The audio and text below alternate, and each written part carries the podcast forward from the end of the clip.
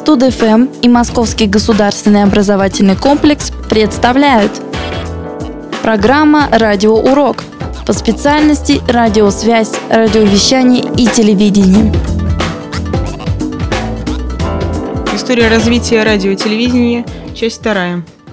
В 20 столетии радио стало прогрессивным видом связи. Существуют радиоволны сверхдлинные, длинные, средние, короткие и ультракороткие.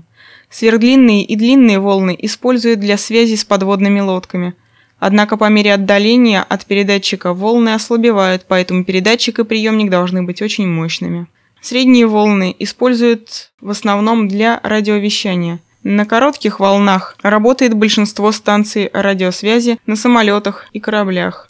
Ультракороткие волны используются для телевидения, радиорелейной связи, радиолокации и спутниковой связи. В настоящее время средства радиосвязи используются на всех видах речных и морских судов, самолетов, а также в научных экспедициях.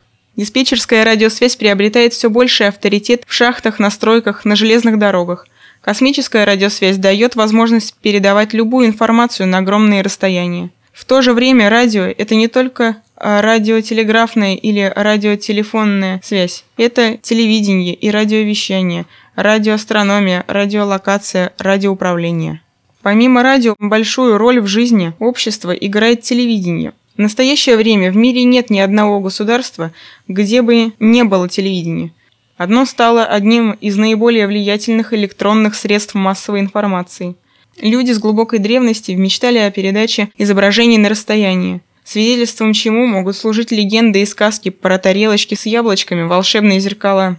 Спустя много тысячелетий эта мечта стала реальностью. Первым явление фотоэффекта в 1887 году обнаружил немецкий физик Герц, а спустя один год ученый Столетов провел эксперимент, который наглядно демонстрировал данное явление – 1907 году физик Розинг теоретически обосновал возможность получить изображение при помощи электронно-лучевой трубки, которую разработал немецкий физик Браун.